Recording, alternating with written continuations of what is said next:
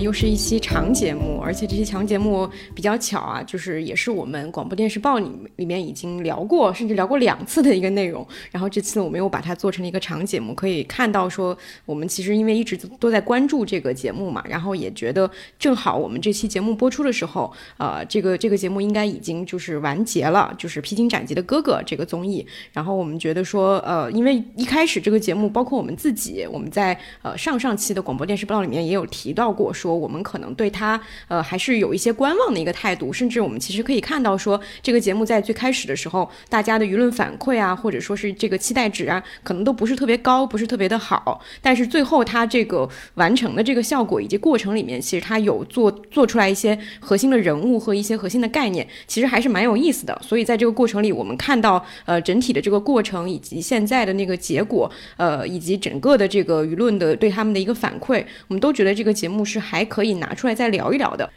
然后，因为我们那个已经在广播电视报里面虽然都有提到过，但是今天可能还是会呃比较详细的去展开说它的不管是人物啊，还是整个节目的一些设计啊，以及它对对它主题的一些想法，可能都会在今天这个长节目里说的比较清楚。然后我们整个大概就会分为三个部分，第一个部分呢就是关于节目本身，包括它的舞台啊、节目游戏的设计啊，以及整个的赛制，或者说更重要的可能就是人物里面的一些比较突出的一些亮点。点我们就会在这部分说，第二部分可能就是关于它主题的讨论和分析，比如说它是一场呃，它是比如说它是一档男性群像的节目，怎么样在现在的这个呃整个的这个舆论场里，或者说整个的这个主流的这个语境里面去做这样的一档节目，然后它又有什么地方是比较出彩的？这个部分可能都会在第二部分的主题里面去聊。第三部分外延可能就会延展去聊到一些呃，可能不只是男性群像的综艺啊，可能包括男性群像的剧啊，包括甚至可。可能会跟我们之前有一期聊《御赐小仵作》那一期去聊一个男性形象在大众或者尤其是女性观众眼中的一个演变，可能会涉及这部分的内容，大概就分为这三个部分。嗯，然后我们就先从第一部分开始吧，就是这个节目本身。然后我觉得可以先说一些比较轻松的一些话题，因为我们都看了这个节目嘛。就是你们俩有没有什么印象特别深的，在这个看完这个节目之后印象特别深的选手，或者说颠覆你之前呃想法的一些一些主要的一些人物？哦，那我先说吧，因为我其实看的比较晚，不是第一时间看的，但我觉得没看没早看还挺亏的，因为非常好笑。我没想到它其实是个非常好笑的节目。就我的笑点都在赵文卓身上，就大家可能看了这个节目之后，你就能发现弹幕啊，包括观众很多人就专门挑到赵文卓的环节去看。就这个之前我不知道节目组有没有想到，但我是没有想到的。对，你就发现，呃，在这个年代突然出现了这么一种人，非非常的有喜感。对，就你他看上去是一个非常古板的那种中年男人，是吧？就有点像像你老父亲的那种感觉。就他经常说一些很奇怪的话，比如说特别的古老的，或者是那种非常的俗套的话，你听起来，比如说他会说你你要你要好好吃饭，你要早睡早起，你要注意，你这样你的内脏才不会有问题，你的心血管才不会有问题，这样的话你才会自强。就听他经常说这样的话，你会在日常生活里看到很多这样的男的，就这样的人呢，他需要把喜欢把自己搞成那种正道的光的那种感觉，但你发现居然真的有一个人就是正道的光，他说的这些事儿。他自己就很好的实践了，我觉得这是一个特别大的惊喜。大家突然发现，居然真的有这么一种人是按照这种生活模式来活的。看赵文卓的那个眼神，他说他只有说台，就别人只有在说台词的时候可能才有那种眼眼神，但是赵文卓一天二十四小时他都是那个眼神，就非常 目光炯炯，目光炯炯。所以所有人都很都说他很有气势，都被他的气势震慑嘛，是吧？后来大家很喜欢他的地方就是，你发现虽然他是一个。很古板的人，或者是说你觉得他的价值观不符合现在的潮流，但其实这个人非常尊重别人。就比如说里边环节，他他还问那个热狗，他说我应该叫你狗哥呢，还是叫你热狗，是吧？然后弹幕就说小狗。就他其实是年纪很大了，然后在行业里边履历也很高，但他也不倚老卖老，对吧？然后所有的规范他也不是对别人使的，都是对自己使的。这个就是一个。我我能发现，就是虽然大家觉得很好笑，但是又觉得很温暖，就是有种长辈式的温暖在那里边。就很多人就觉得，哎，我们一定有它存在嘛。就我记得中间有个谁说，他就是啊，好像是尹正吧，说这个我们必须有这个赵文卓。他说大哥会保护我们的心灵。我觉得到后期确实有这么一种状态，对吧？所以这是我我当时看了前两集，我觉得特别有意思的地方。特别容易依靠他那种感觉。而且赵文卓除了他个人的形象，就是包括我们讲，我当我当时刚看的时候，我就说他可以写一个。他的标题就可以叫赵文卓正道的光和赵文卓我做大哥好多年，然后他身上有一种一本正经的搞笑的气质，就是他自己没有觉得那是搞笑，他是非常认真的说出那些话，但那些话放在当下的语境当中就会显得非常非常的好笑，而且他这个形象就放在对照组当中会更显突出他这个特质，就是和说唱这组兄弟们放在一起，是，所以就有人说他应该去当说唱节目的那个导师，就是所有说唱那些混不吝的那。些小伙子们在他面前就会变得规规矩矩的，嗯而且我觉得他身上他那种大哥气质和我们之前讲的那种大湾区的那种大哥气质是非常非常不一样的。就大湾区那种呃大哥气质，可能是我们从小有《古惑仔》也好，或者是经典经典的香港电影的那种加成。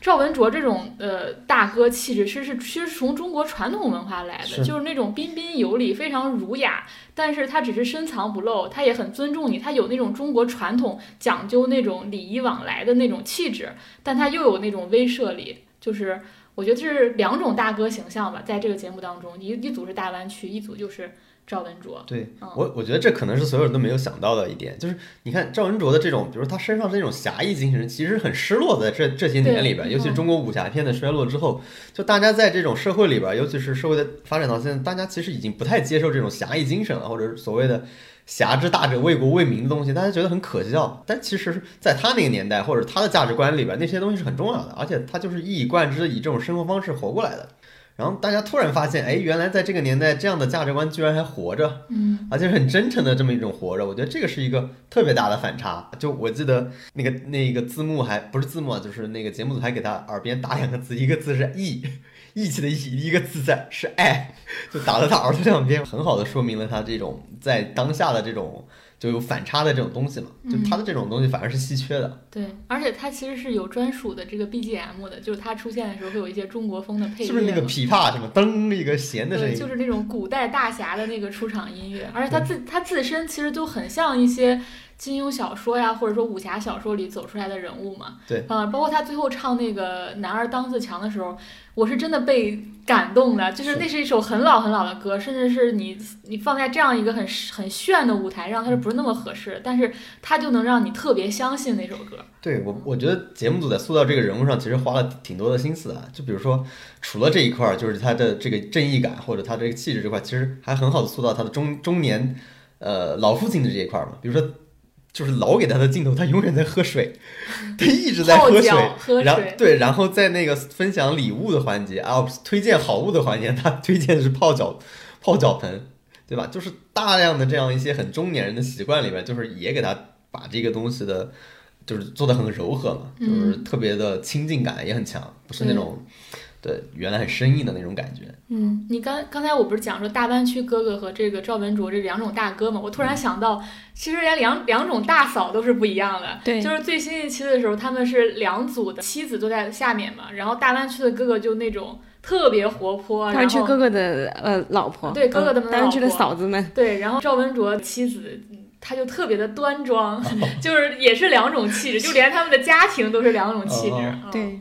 嗯，我觉得刚刚说那个赵文卓身上那个，我觉得那个说说他的武侠那个点是挺对的，就是你会发现，就是嗯，尤其是在强调现在在强调某种，比如说阳刚之气啊，或者说是类似的这样一些东西的时候，那个东西其实挺虚的。但是放到他身上，你其实就是三个字：精气神。嗯，就是他那个东西跟其实跟你的就是就是整个的体型啊，或者其他什么都没有关系，你就记得他那双炯炯有神的眼睛，那个东西其实就是一种有一点像，确实是一道光的那种感觉，而且。它这个东西确实像刚刚呃我们说的，就是说它是一种旧的一个呃体系，它其实重新统领了这里面的这个东西，让人重新相信说，哎，好像跟着它可以建立一个新的秩序。对，我觉得他这个人物是有一个定海神针的那个东西在的，而且他这种东，他这种定海神针的作用又跟以以前那种不一样，不是说这个大哥呃千一呼百应，然后就什么都来他做主，也不是那种很权威的说我我我说的我说话就是说一不二，他身上又有一种很柔和的东西，确实是这个人物是。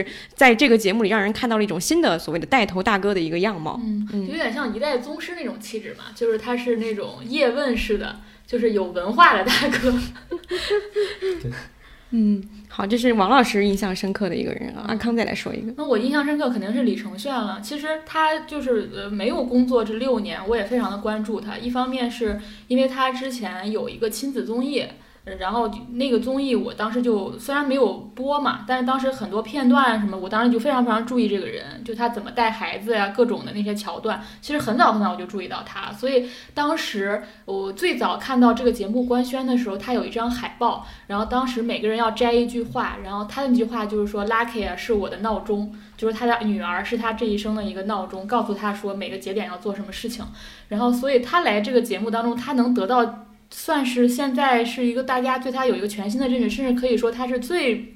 最算是重新进入大家视野当中排名第一的人物，应该是他。嗯，对我觉得是完全在我的想象之内的。最最开始大家对他的认知就是《天上飞》那首歌嘛，也是。节目截止目前最出圈的一首歌，可能因为他的形象，包括当时他自己去设计的整个舞台的运镜啊、表演呀，他当时戴了一个眼镜，然后整个的他的那个中文的 rap 的水平啊等等，最开始他是被可以说是外表以及他虽然六年没有工作，但一出手还是那种感觉是顶，就是顶级偶像才能有的那种舞台实力，是大家最开始是被这些吸引，但后来慢慢大家发现他这个人的性格。包括他的共情能力是非常非常强的，呃，包括他的沟通能力，我我每次看他的桥段，我都会看得特别特别认真，因为我就像我们之前讨论《再见爱人》一样，就是你从那些嘉宾身上，你其实习得的是怎么去和人相处。然后他因为是从头呃开始一直到现在吧，一直都是队长的身份，基本上就没有卸下过队长这个身份，所以他在里面怎么怎么做队长，怎么和人沟通，都是让我觉得特别能够学习的一件事儿。就举个例子吧，就最近有一期就是他和张琪好像有一个矛盾，就是好像张琪说为什么我说什么话你都要提反对意见，然后后来两个人就是他当时现场挺不开心的，但是那个就暂且搁置了，后来就是。呃，李承铉就主动找到张呃张琪说，他说我心里扎了一根刺，我一定要把那根刺拔出来，就是说。他是从来不会说好，我惹你不高兴了，那这个事情我们就掩藏下去。他一定要通过沟通把这个事情解决。是啊，这个是我印象特别深刻的。其实当队长很难的，因为每个人大家都有自己的意见，然后大家也都有自己的不同的技能。那你怎么把这个技能发挥好？同时你又要赢，你又要照顾到每个人，你要让所有人都满意，这是个非常非常艰巨的任务。但是我在这个节目当中，我看到他是处理的非常好的。他的处理的好的方式，并不是说我只是软，我只是温柔，我。只是共情，我只是听所有人的意见，而是你发现他在做决定的时候非常非常的果断，就到一个人得拍板的时候，他一定会站出来去拍那个板儿，就是他是该果决的时候果决，他该呃听取别人意见的时候也听取别人意见。呃，然后前面还有，就前面几期的时候，还有一个印象非常深刻的就是那个 James 的手不是受伤了嘛，所以他没有办法弹吉他，但他当时是特别特别兴奋，因为他觉得自己我终于就是我他当时他像小男孩一样嘛，就是他终于玩上乐器，他觉得啊这个太好玩了，然后他就是没有忽视了，也不是忽视了，就是你那一刻你可能就不会想起，对，就旁边你有个人，其实是因为他手受伤了，他他可能这辈子都没办法去弹吉他了，但他当他发现这一刻的时候，他是非常非常。自责的，然后甚至晚上还要找到他再去讲这个事情，就那个那个段落，我真的觉得他是一种，真是有天赋的，在这种共情能力上。很多人会觉得这种共情能力来自于他在他六年时间在家里照顾孩子，其实这是更早。因为我跟他聊过，我说你以前你的理想是什么？他说他想当老师。在他在高中的时候，他只是个高中生的时候，他对未来的设想就是当老师。所以这个我觉得蛮罕见的，尤其放在男男生身上。是。所以他后来能照顾好孩子，你可以说。更早就可能因为他天然就具备这种气质，他才能六年时间在家里很好的照顾孩子。然后现在他去做队长也好，和人沟通也好，也都同时保持这种与人共情的能力。所以不一定是说家庭塑造了这个男性，而是他的本身的特质导致了他可以承担一个很好的家庭角色，也能承担很好的这种团队 leader 的角色。是，嗯，就我对他印象最深的是他跟那个高瀚宇之间。高瀚宇做那个节目，他有自己的想法的时候，他就直接说出来了嘛，让我很惊讶。他说：“不是你做的多就是对的，就他直接直接说了。一般人都会要和一下稀泥嘛，说鼓励你一下，什么各打五十大板这种。就你发现，哎，这个人直接就说了。然后我后面那个呃编导还是导演还问他说：你是不是觉得这后来觉得高瀚宇还挺可爱的？说就还挺烦的。对，就他经常说这种呃。”对我来说，其实很难做到一些事儿，就是尤其是在公共场合，作为一个领导，你想端水的时候，其实他是不太去，呃去考虑这些事儿的，他完全有一个自己的一个标准去做这些事儿。这个是让我觉得，如果说那个。比如说，那个赵文卓是一个非常传统的高价值的男性，那其实李承宪很像一个现代性的，对，更敏感的、更细腻的，然后，呃，也也很有担当的这么一个男性，就是他们俩的对比，我觉得也是很有意思的。嗯，还问他就是。我说你觉得你自己有什么缺点？他说我需要更耐心。然后他说他对自己的期待就是他能像一个庙里的人一样。这这可能是那个呃语言差异的问题啊，因为他是中文来表达。他说很像像庙里的人一样，就是其实就是一种不以物喜，不以己悲。他就很希望很追求那种身心灵的境界。对，然后他的整个这种现代气质，我觉得有可能是因为他从小在美国长大。然后他小时候讲过，他说他爸爸就是那种很很喜欢表达感情的人。他好像上中学，他爸爸还会亲吻他什么的。然后他包括他在照顾小孩。的时候你会发现，我记得那个亲子综艺里，其他爸爸就是小孩儿都，比如说小孩们去组织一个什么游戏的时候，爸爸们都有一种哇天呐，我终于解放了。但是李承铉就有一种六神无主，他有那个对孩子的分离焦虑，他会在言语当中经常的提到他的妻子、他的女儿、他的丈母娘，就并不是说那些问题会说天然的设置到那个他家庭隐私的那一块儿，但他会很乐于分享这些东西，因为他就是把家人。放在心上，而且他在节目当中确实挺真实的，我觉得，因为他不是那种，就是包括你刚才讲说他一定要端水，然后一定要表现什么，他还就是他就是是什么样就展示给你什么样，他好像也不畏惧这个东西。我自己有一个小小的结论，就是 A B C，然后再混合亚洲气质，能能能能形成一个现代的高质量男性，就是因为那两种背景好像。都归都都混在混合在一起的，就两种优点你都截取。你纯亚洲你又被规训的过重，或者你男性自尊过重，但这两种气质结合起来，其实很容易呈现出。你看詹姆斯也是这挺像这种人的，嗯。但就是觉得这个人也太完美了吧，就没有什么缺点，然后还长得好看，完美的让人觉得可怕的程度。对。然后他还他还很喜欢在这个节目当，也不是很喜欢，就是你想想他在最近几期吧，他其实，在节目当中的角色是妈妈，然后张晋是个爸爸，我真的很难想象其他男性会愿意接受这么一个身份。对，就是我是一个妈妈，就是我是他老婆，就是这种女性化，他愿意去承担一个女性化的这样一个角色，因为他在他心目中当中可能真的没有那么的，就男性自尊没有那么的强吧。哦，我还有一个印象对他特别深的细节，就是嗯，还是前几期的时候，可能是在番外节目当中，就有一天晚上他跟女儿打电话嘛，他当时就。整个因为那个大房子，包括它里面外面不是还有很大的一个草坪那种操场，不是操场，整个大的院子嘛。他就开开视频给他女儿看了整个他的生活环境，他甚至还打开了冰箱。他说：“你看我我们冰箱里有这么多好吃的还是什么的。”就是我很难想象一个爸爸跟孩子视频的时候，就他会关心对方，对吧？他会关心小孩今天做了什么，但很少有爸爸会向小孩交代。我现在在一个什么环境当中？我今天干什么了？嗯，然后我我所处的环境的这些细节是什么样的？然后周边的朋友我也介绍给你，就他们两个沟通是非常非常平等的，就不仅仅是说我我了解你就好了，你也需要了解我。我我其实还挺感动那个细节的。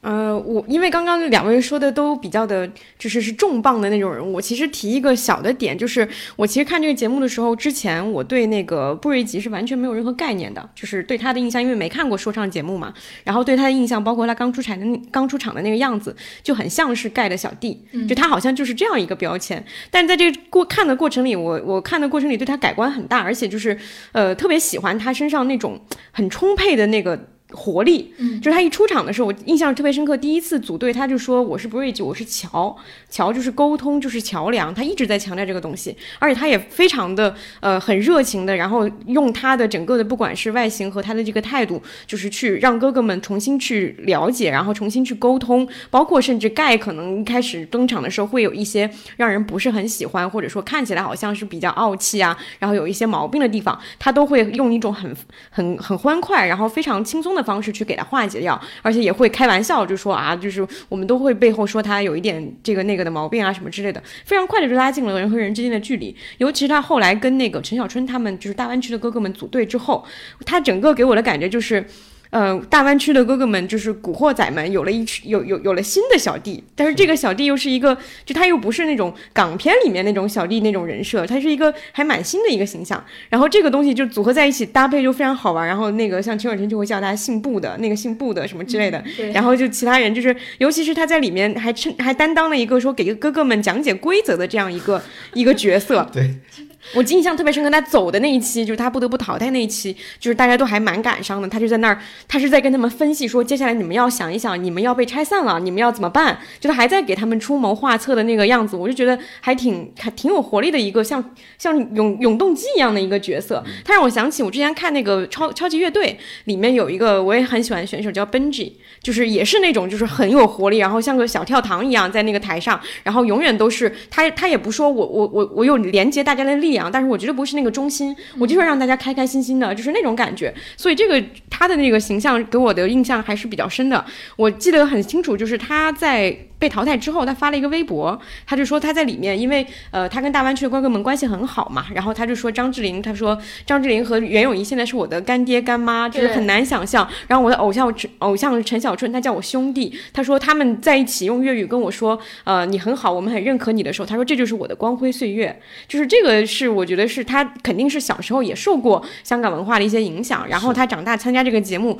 然后他其实没有那种像其他人可能在呃节目里碰到自己的偶像。会有那种啊，你是我的偶像，我们有一点尴尬，然后又有一点激动的那个东西，他其实完全没有那个阶段，他很快的就用一种呃很很很熟练的方式去跟大家连接在一起了，这个是我觉得还挺喜呃挺挺挺可爱的一个地方，嗯，是，对。他现在那个，我看节目组的那个最新海报上说，他的必杀技是社交神童。对，他是那个有点社交牛逼症在身上的。对，然后那些嫂子们看见他都有一种我家好大儿子。因为他本身长得就是相对比较的瘦小嘛，就是整个就是感觉很灵活的那个样子。嗯嗯，其实这个节目里还有其他很多人物，我觉得都呃，他们都没有一个特别固定的一个所谓的人设和标签在身上，但是他们的那个呃性格其实慢慢的会蔓延出来。比如说胡海泉，我对他的印象也比较深刻，因为他是一开始就一直在主持啊什么之类的嘛。然后他那个形象就有点像他经常是躺在床上，然后有人过来诉苦，然后他就安慰他。然后开两句玩笑啊什么之类的，然后他又还蛮会算的一些规则啊什么这些东西，他自己搞公司嘛，对对对，他是一个做商商业奇才，对。对对，就上年纪里面唯一懂规则的，对对对，他又有这样一个形象，就是你没有感觉他特别显山露水的在说我很会算，我很会干嘛干嘛，但是我其实是有在慢慢的去融合和慢慢的去去连接大家的这个形象的，然后还有就是包括像张智霖，张智霖给我的一个感觉就是他因为。他刮了胡子以后好年轻，但是他有一集因为演出，他把胡子蓄起来，然后整个人那个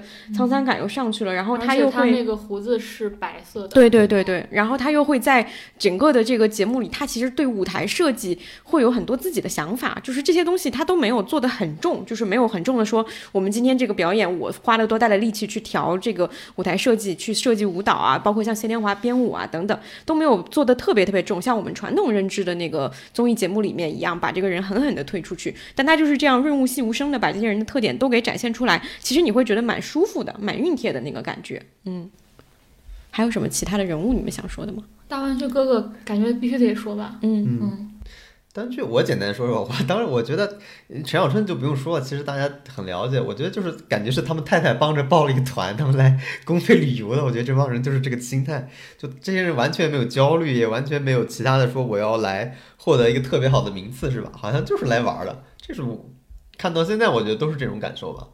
我觉得大湾大湾区就是特别吸引大家的。我觉得除了一层这个所谓的回忆杀和这种香港情怀以外啊。我觉得是他们身身上那种特别松弛的气质，因为大家其实很难在综艺也好，或者说这种竞演类的综艺也好，看到这种很松弛，我就是来快乐的这种气质。嗯，我觉得是这个东西是更吸引大家的，因为你如果只是情怀，那个东西是很快的。是，对你最终抓住大家的，我觉得是他们身上的这种气氛。然后，其实大湾区是这个节目当中最早出圈的一种人物，呃，一组人物群像嘛。然后据说现在大湾区也有专门的综艺，就是要继续开发大湾区的整个这个形象。还有很多人就会说会专门的看那个大湾区的 part，就是喜欢看他们在一起。说大湾区二十四小时我都愿意看，尤其是在前面的时候会更更突出啊。是我印象当中前两季的吸引我，就是因为比如说他们当时不是进去要写那个回答问题嘛，回答说你你准备训练多少小时？那个陈老师说零小时。对，你就发现哎，原来节目可以这么玩儿。因为以前训练时间其实是这种类型的节目的一种呃固有套路，大家会看这个，按照这个训练刻苦啊、训练程度去给人印象。而且我记得节目当中他们好像还特别提了，不要把我塑造成一个每天特别勤奋练功的人，或者说，然后我记得还有人说，当有的人就是因为他们实力很强，他说对我来说其实，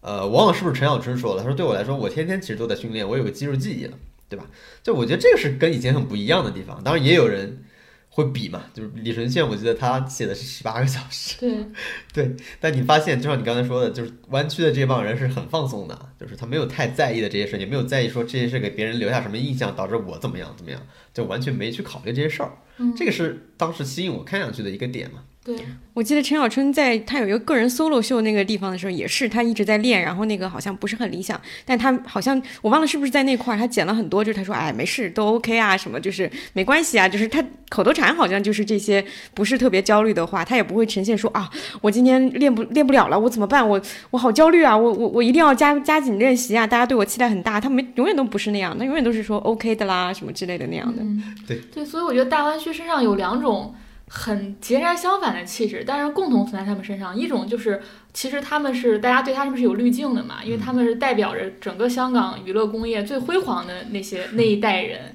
然后他身上是其实是那种是是很高端的那种带有滤镜的回忆杀也好，情怀也好。但另一方面又有一些打，他们又充满了打工人心态，就是因为他们可能在对他们而言，当年的那种你你做艺人其实就是一打一份工，就在很早年的香港，就是你做艺人就是打一份工，所以他们会。就是身上又有一些这种松弛也好，或者这种把自己放得很低。虽然你一方面大家觉得啊都是大哥，但另一方面他又把自己放得很低，就这两种气质同时存在，就会特别吸引人。是的，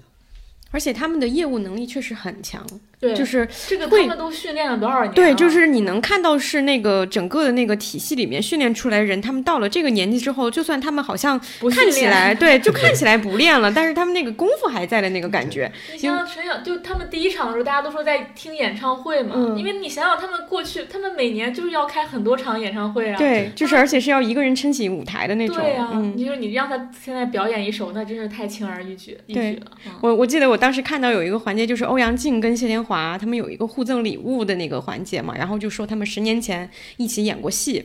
然后我因为这个片段，我想起他们演的是那个《潜行狙击》嘛，我还去重新把那个剧翻出来又。重温了两集，就欧阳靖在第二集好像左右就出现了。他说他当时演完那个戏后，好多人都上来跟他说：“你是不是 Laughing 哥的小弟？”就好多人都会这么跟他说。就是，然后我又回去又重看了一点点那个剧，就确实是那个东西延伸下来的那个滤镜会特别，滤镜感会特别强。嗯，我觉得这个滤镜，我当时也发微博了。我觉得这个滤镜它不光是一种简单的情怀，还是因为当年的这个流行文化产品，就是你从歌曲到电视剧到电影，它都是它当时就是最好的。才情被放在那里，当时都是黄沾这种人去写词也好，还是什么人去做编剧也好，都当时都是跟我们现在很不一样。我们现在可能更工业化、更流水线，但但在当时就是作词人啊、编剧啊都是最顶尖的才子，所以那个时候的歌，还有电视剧，你确实就是经典。所以那个东西是它不是不仅仅是时间的加成，它更多是才华的加成。嗯。然后刚才栋姐说到那个欧阳靖嘛，我觉得他也是个很有趣的人物。他有一种，就是我觉得他就是很好的诠释了这个节目的一个气质，就是快乐。他他随时随地都能嗨起来。哎，我你说快乐，尤其是简单的快乐，我想起那个张晋和那个白举纲和高瀚宇，然后两个傻儿子也是，就是我印象太深刻。张晋在那边就是做出各种武打动作的时候，然后两个人在旁边就是震惊哇。赞叹就是那个，真的像两个小孩在看一个大人在 在那边耍一些就是绝活一样的那种感觉，都都很那个气氛都很轻松。对，蔡少芬不是也是在台下还为他两个儿子加油吗？对对对对，他们就有一些过家家的气质。对，我觉得就是这个节目做的，看到后面是一场大型联欢会的感觉，是吧？就是大家嗑嗑瓜子，吃吃小小的零食，好像就把这个看完了。就你完全不焦虑，完全不担心。就是以前看一些东西，你可能还担心，就是这个，哎呀，舞台失误怎么办？表演不完美怎么办？然后你对这些人好像已经没有那种焦虑感了，你就就看他，反正你可能一方面是心底你你潜意识知道这些人的业务能力非常强，你不担心他；另一方面他自己表现的也说我其实就是来玩一下，嗯，也没有那种创造出那种很焦虑的情绪出来，这个是我觉得看得很舒服的原因。对，这个我们可能放到第二部分会详细展开，我们也会详细去说这种反内卷也好，不焦虑也好，其实也是一种。可能男性群像节目才能独有的 气质吧。我们放到第二部分会重点展开。嗯，好，人物部分我们其实也都聊了几个比较我们印象深刻的典型的人物。然后其实呃，这个节目另外有一些它的设计也是比较的。有想法的，我们之前也有说过，说比如说它的赛制和它的环节，就是你能明显感感觉得出来，它这次的赛制呃减弱了一些，对对对，减弱了一些呃一对一或者说是非常非常强烈的那种激烈的那个竞争感，它其实是把他们分为部落嘛，然后部落和部落之间去进行这样的一个像团体和团团体之间的那个对抗，哎，这个也蛮。蛮像男生的那种感觉的，就是会会有的那种东西。然后包括他会把这个东西分为火力值，然后火力值它有一个就是类似于中间，他我觉得他玩的那个数学计算那些东西是故意想要就是挑战一下大家的那个那个对规则的理解能力，把它做成一个梗，然后大家好像都听不懂规则，哎，随便来了。就冯小那个那个陈小春春就说就是没没关系，反正最后都都反正有人知道就行了，就类似于那种。然后包括上次也有提到过的，说他们每一次的公演其实都有一个相对的主题，然后在那个主题里面去带出一些他们自己的一些感悟，这个主题都比较的。呃，抽象，然后它都会有一种浪漫气质在里面。我觉得，它有一种，比如说像只剩下多呃，就是人生只有三万天，好，还有包括像如果说是外星人，然后来到地球，你想呈现给他什么样的一首歌，就等等，它是一个非常非常脱离于生活实际的一个假假想，就是是你一个在日常生活当中，不是说你每天都会遇到，或者说你自己本身的一个困境的一个问题，它是一个抽象的一个问题，然后用这个浪漫的问题来。引出哥哥们的一些呃，他们自己对自己人生的想法呀，或者说是对这首歌的一些呃主题上的一些思考啊等等，这个东西也是不太一样的。嗯，我觉得它在环节上，我觉得可以分两大块儿去看，就一个是生活上。就整个就是所谓的真人秀的部分，他们其实更像一个大学宿舍或者校园生活的感觉。就是因为这次相比姐姐这三十一位哥哥，其实是集中在一个大房子里。就是之前姐姐们可能是分散的，就是我是一个小组，那我就是住住一栋房子。现在是所有哥哥住在一起，然后你又为为期整个四个月的时间，其实你又有封闭训练，又有共同生活的部分，最后你还要登台表演，所以你就可以做各种集体活动也好，小组活动也好的各种设计，然后。你可以发现，围绕这个围绕着这个房子也好，围绕这个小的空间也好，它做了特别多的环节。我第一次被这个节目吸引，就是他们开那个 party，就大家一起在玩一首歌，就是所有人都加进加入进来，有的在玩游戏，有的去表演不同的乐器，有的就是在唱和声，就那个气氛我觉得特别吸引人。还有大家可能晚上还要一起看个球啊也好，然后一起一起玩游戏、做饭，就是它有很多这种。就是校园生活的感觉，然后最最近我觉得它你能很明显的看出来这一点的设计，就是这这倒数第二集吧，它有一个呃最典型的就宿舍生活的最后一天，就它让大家都选择一个物件带走，或者你选一个物件送给别人。我看大家都去，比如说有人会拿走那个那个门上的那个牌子也好，都是大家的共同记忆嘛，就是很像你高考完了，大家从大家在班级里宿舍的那个分分离的过程。就完全是那样的一个叙事，我觉得，嗯，然后，而他宿舍生活里面有特别多的闲笔，我觉得还挺动人的。就我印象很深的就是，当时就李承铉在沙发上给戚薇打电话，就是因为他是一个，比如说他是很长时间在家里面的一个人，突然回到了社会和职场，他其实有很多迷茫，他又很想家，然后他有一些不适应的地方。这个场景就安排在那个 party 结束之后。就是狂欢结束之后，然后宴席结束了，然后一个人又有几分失落，又有几分呃兴奋，因为他终于回到了这个社会生活当中，但但他又又有一些担心，然后他跟家人打那个电话，然后当时就是他没有在那个 party 结束之后这一趴真人秀就结束了，而他落到了这一幕。我就觉得这个部分拍的非常的动人，这个是真人秀的部分。另外，我觉得他在竞演上，就整个舞台竞演上，其实也是很游戏游戏化的设计吧。就整体它就是围绕着一种，如果有鱿鱼游戏的话，这个就是一个男孩游戏，就围绕着整个男孩游戏来展开。所以里面它设计的挺多，比如说你要怎么排兵布阵，然后你要怎么，包括一首歌你怎么竞拍。你选了这首歌，你就会损失你的火力值，你就会你有可能挑不到更好的歌，包括你还要你还要制定那个军所谓的军事化的战略，然后你还要沙盘推演，就整个都很像。男生会玩那些游戏吧？他把这些游戏完全移植到了整个竞演，从选歌、呃舞台表演顺序，然后部落竞争等等，都用在了这个部分当中。然后包括其实他的赛制，因为你能发现节目组肯定是花了非常非常多的心思在这个赛制也好，规则设计也好。于是就很难，真的很难听懂那个规则，就是我们观众自己也听不懂。但好在就是很有意思，就是他把所有听不懂规则的部分都做成了喜剧效果，就是每次怎么解读规则，好像也成为了每个人物的一个。人物侧写一样，比如这个人他很擅长解读规则啊，这个人不擅长，那他可能会跑到别的小组去偷偷听别人怎么去解读这个规则。有人就是莽撞，就把那个火力值全压上去，然后最后可能花了最多的钱，拿了一首最差的歌，等等等等。就是我觉得。从生活上也好，还是从竞演上也好，都能发现这次他的呃主就是主创节目组，他的那个意志是非常非常强大的，他的各种的设计也好，就是是整个贯穿其中的，就是一个非常整体的包装。嗯嗯，其实我印象挺深的，就是我发现，呃，就一旦这些人的人物性格确定了，或者在前几期给你一个预期的时候。你到这些环节的时候，这些环节就变好玩了。就如果你前面没有这些人的印象，其实没有那么有意思。比如说，就他的环节，其实你仔细看，它其实都是为男性设置的。比如说所谓竞拍环节，竞拍其实就是一个非常具有男性化竞争的一个一种意志体现的一种游戏嘛。比较对，你可以争强好胜。就明明那个东西我不想要，但是你出了我就而且有那种说你你要哎，我就跟要跟你比，对我就要给你下个绊子，捣个乱是吧？但它其实又有度，它也不是那种很恶劣的竞争，它又放在一个很善意的范围内，就就是比如说，你看那个赵文卓，为什么他前面要安排那么多他人物性格出现？你看那个在竞拍的时候，他会说不急于出招，他就一直稳的像那个武打片一样，是吧？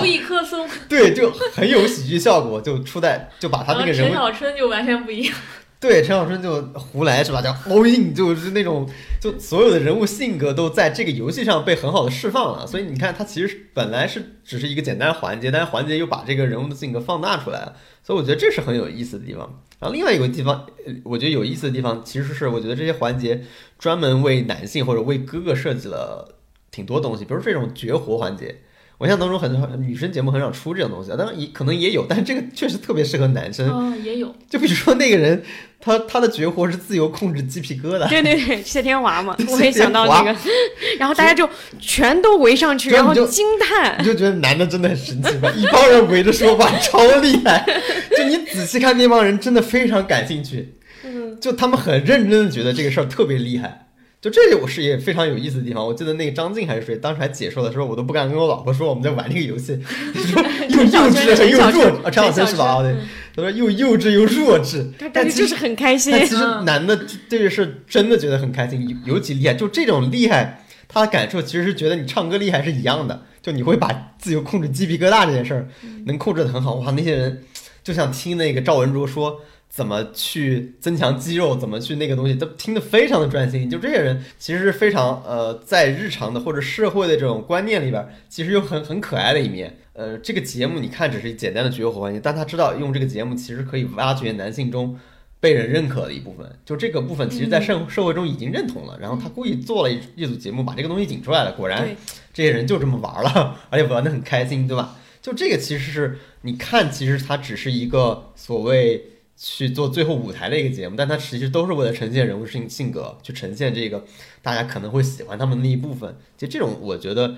呃，设置的就蛮好玩的。就包括刚才我们说的好物分享，或者我也不知道，我一开始不知道为什么分。设置这个环节就是所谓直男送礼环节，或者是好物分享。我就记得那个言承旭也很搞笑，他说：“好好啊，他这个人就好像是每个都想买。”我就想这个人怎么搞的？他们说他很像那种老了以后会被骗那个什么，就总 展现一种没有见过世面的感觉，就很奇怪。就是每个人的人物性格，在一个很小的 part，就是一个部分里边，都完全的展现出来了。就这个，我觉得是很妙的一个东西，就是他不需要说我们吵个架，或者是说。他就给你设置一个小场景，然后通过一些小细节，哎，你看这个人啊，原来是这么回事儿。嗯，就这个是我觉得呃挺有意思的地方，就反而不是说需要那些，比如说传统的可以大家撕一撕啊，或者搞点小团体斗一斗啊。就你发现，哎，就是在过一个集体大生活的男性里边，他其实是可以这么去做这种节目的，然后大家看了也很开心嘛，就是哈哈哈就行了，就是不是那种。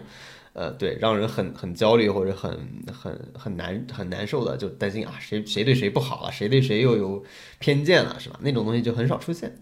对这个节目唯一的一个有一点让大家觉得不和谐的一个，就是最开始盖跟那个陈小春说：“我觉得你看不起我兄弟嘛。”就是那个东西是一个非常明确的一个挑衅的一个东一个信号。当时刚播出来的时候，也有很多人都在讨论这个点，然后也有指责什么的。然后他们后来就把这个东西化成了一个梗，就是他们在拍那个小短片的时候，就拍了一个搞笑版的，就陈小春说他兄弟叫什么，就是就一直在那儿好像又故意说错他的名字，就是他们把这个东西又做做成一个玩笑，就是把它又消解掉了，包括。像我记得印象比较深刻的是，有几次就所谓的冲突都发生在这个结盟的早期，就是包括说那个呃，就是对选房子，然后还有那个呃。林志炫想让那个刘佳和李想跳舞嘛，然后不想让他们唱歌，然后他们俩就表现出一个情绪，就是说我来这儿不是为了当伴舞的。林志炫就会解释说，我的意思不是说让你当伴舞，他的意思可能是对，可能是为了求稳，说大家做自己擅长的事情。但是他们就是有这样一个争执，包括那个呃，言承旭也会说，他说他想要知道别人对他的真实的评价，但是可能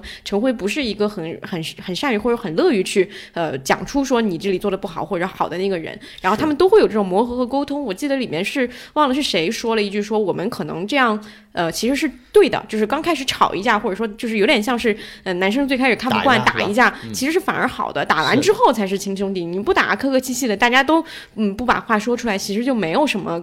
更往里走的那个可能性了。我觉得这个都就是他都在前期发生了一些波折和这种争执，但是后面就都很呃都还蛮顺了。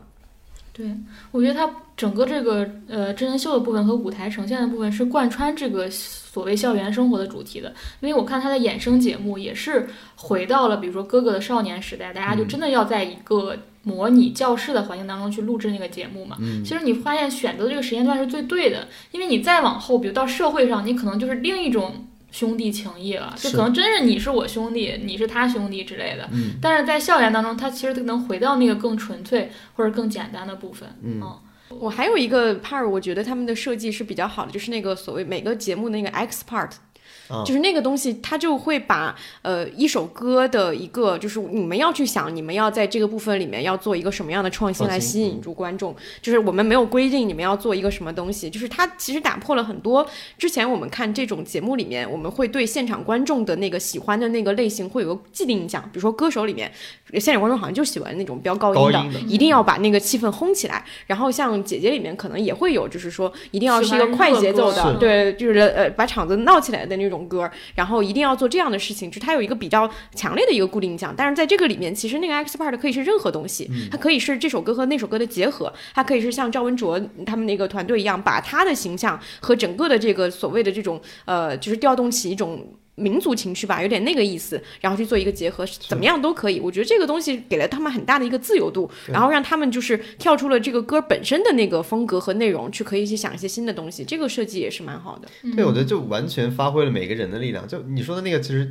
就是应该是十一期吧，好像那首歌叫《如果还有明天》嘛。对。它其实三种曲风都有了，赵文卓的那种，比如说中国中国的，他因为中间好像穿插的是他那个以前黄飞鸿的一个段落，男人当自强的那个，然后。有那个嘻哈的部分，就是那个是那个盖盖不是盖说的，欧阳靖欧阳靖说的。然后另外就是这个歌本身的那个东西嘛，就这个其实是我觉得是跟这个东西有关系的，因为你没有那个自由创作的部分，你其实是很难想到说我们一定要把这个东西融进去，或者说这三种不同类型的人怎么去做一首歌呢？是吧？可能以前是有这种限制的。我觉得这个是，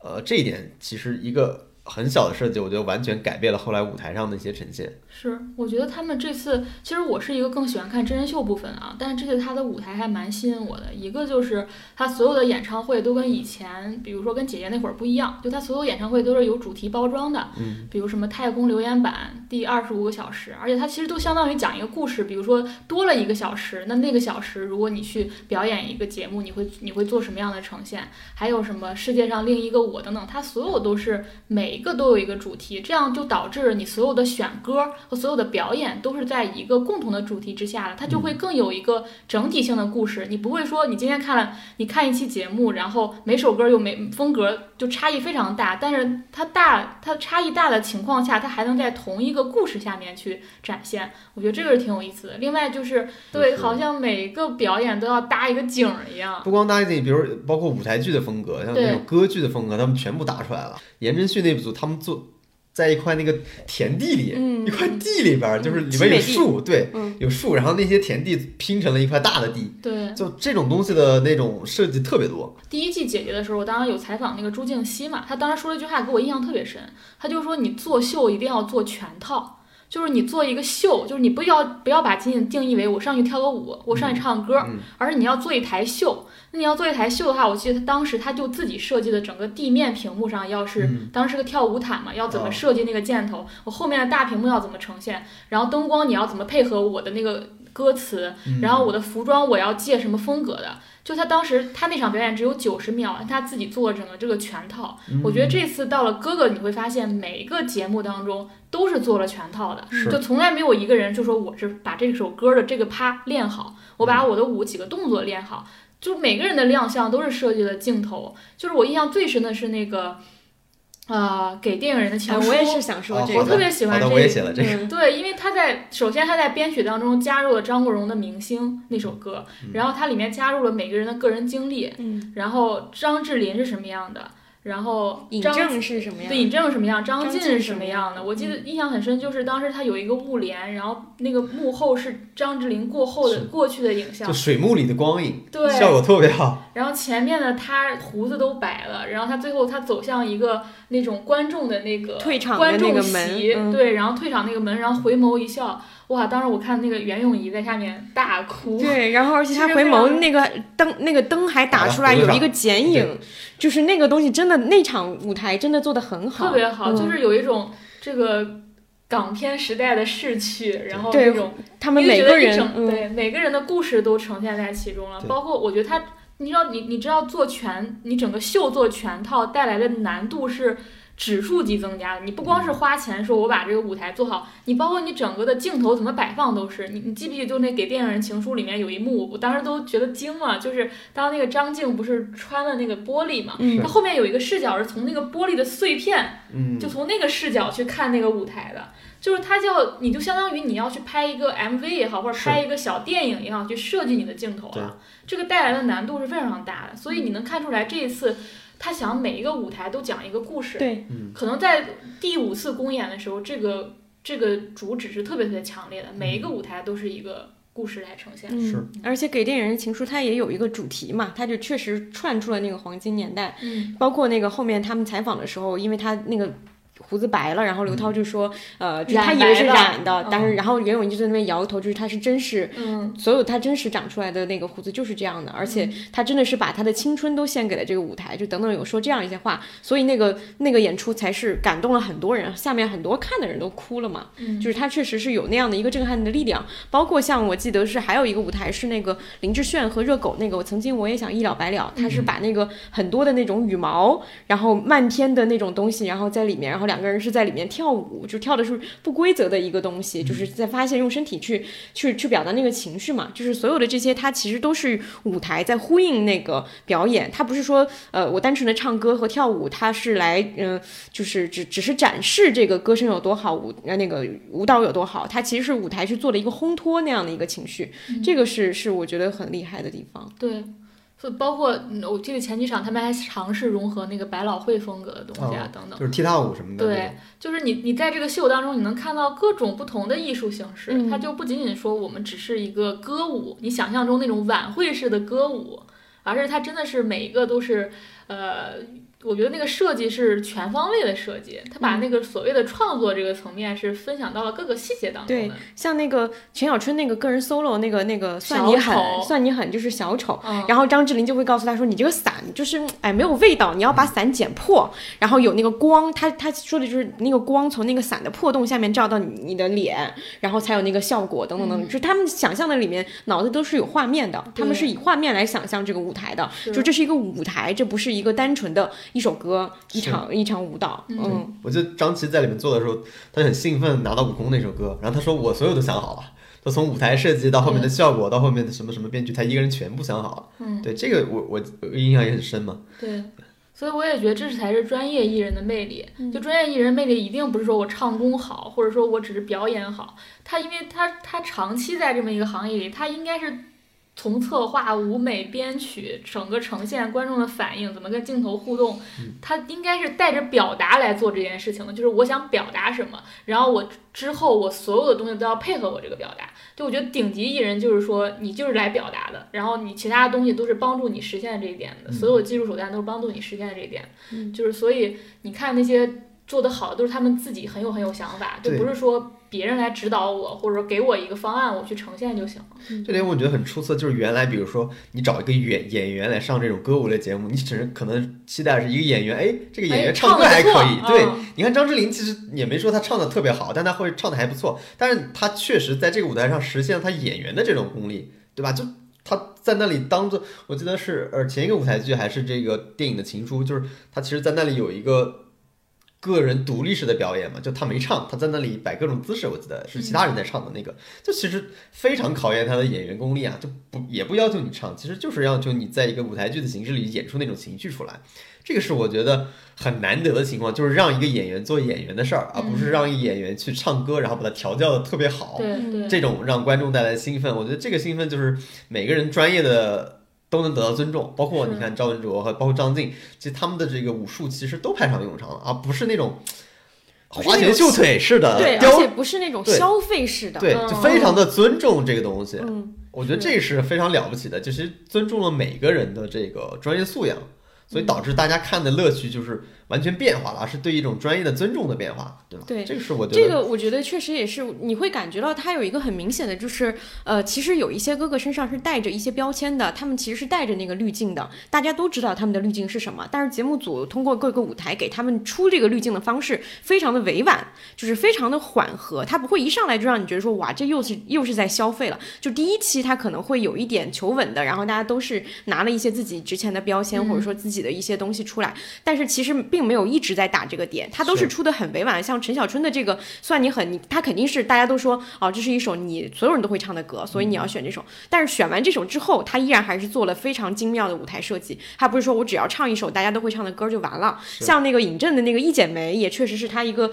身上，因为他出道的那个电影，大被大家所熟知的那个电影身上那个点，他也还是会做一些他自己的设计，就是包括在里面加说唱啊等等等等。包括像张琪，他那个时候他要唱一首歌的时候，他坚持要拿掉。一些他身上的一些标签或者之类的，他说他就不想唱那个对的成名对对对，就是他们的这个方式都出的特别的委婉，不是说特别直接的要告诉你我要打这个标签，或者说我不打这个标签，它都是很自然的存在在这个人身上的。就像我们说一个人他天生的原生家庭一样，这就是他带在他身上经历的东西，你不可能否认他，不可能完全抛掉他，但你也不可能说我因为是这个我就我就很理直气壮了，是他都不是这种态度，他就是一个很平缓的去呈现这些滤镜和这些呃情怀。性的东西，嗯，要出的时机点都很巧妙。是，我不知道这是不是导致现在就是你其实你会看到排看排名的话，其实演员的排名是更高的。哦，对，我觉得我看这个，我其实觉得演员会比歌手更有优势在这个节目当中，是因为他能发挥呃发现新的，或者说给别人的期待是不一样的，是吧？对，更有感染力，以及就是我觉得他这个节目每一次每一场秀都在讲故事这一点，就是他都是表演是非常重的在这些部分当中，嗯。而且我还我还是看这个节目，我还突然理解了为什么就是曾经就再往前一些年代，就是就是很多演员都会做歌手，或者很多歌手也都会做演员，就很自然，你不会觉得陈小春或者张智霖发唱片，你不会觉得很突兀，因为他们那个时候就是一体的，就是那时候唱歌就是说故事，对，就是你看张国荣唱歌唱歌不就是说故事吗？那时候就是一就是一回事儿，一回事儿，就是你不会觉得他在转行，或者说那是一个他不熟悉的东西，那就是一体的。对，以前特别爱说什么影视歌三栖艺人，而且你现在想起陈小春，你会觉得他是演员还是歌手？你觉得他这两个两个两个都做的挺极致的，对，都都挺好的，就。是又是影帝，又是演唱会开无数，对，而且他的歌曲他的歌歌曲还都有一种就是特别的气质，只有他只有他能唱出来那个那个感觉的气质。是。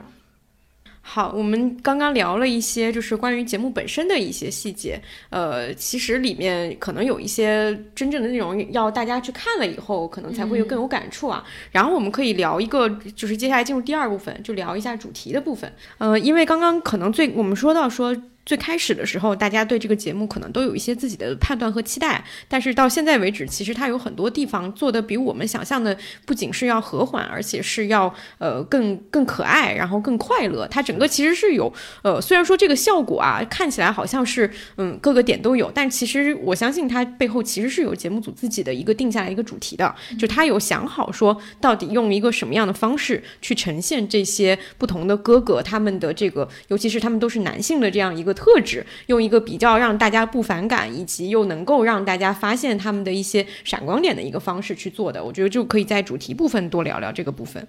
我觉得一个最突出的主题就是快乐主题，嗯，而且这个快乐是未经审视的快乐。其实他这种所谓的快乐是他不，他没有任何的，包括我刚才讲出来的，放到那个少年时代，放到校园时代，最好的就是他没有任何外部的。压力了，就是你没有社会规训，你没有成功，你没有婚育，你好像构建了一个理想的乌托邦，所有人都回到了一个年少时代、校园时代，然后一群哥们儿住在一起，然后所以你能更多的看到这种来玩儿也好、交朋友也好的这种轻松松弛。对人的这种吸引人，你也没有抱着一个很强大的目的，说我要通过这个节目翻红，重新进入大大众视野，或者拿到更高的名次，这些好像都在这里面不是那么的重要。但是，呃，虽然夸了很多这个这个主题，但是我还是想强调一点，这个是跟我们这个环境有很大的关系的。因为你，你想想，如果换成女艺人，你很难构建这样一个纯粹理想的环境，因为你好像一个女性出现在那里，她身上必然就携带着我刚才说的这种种种的标签，你很难让她回到一个所谓的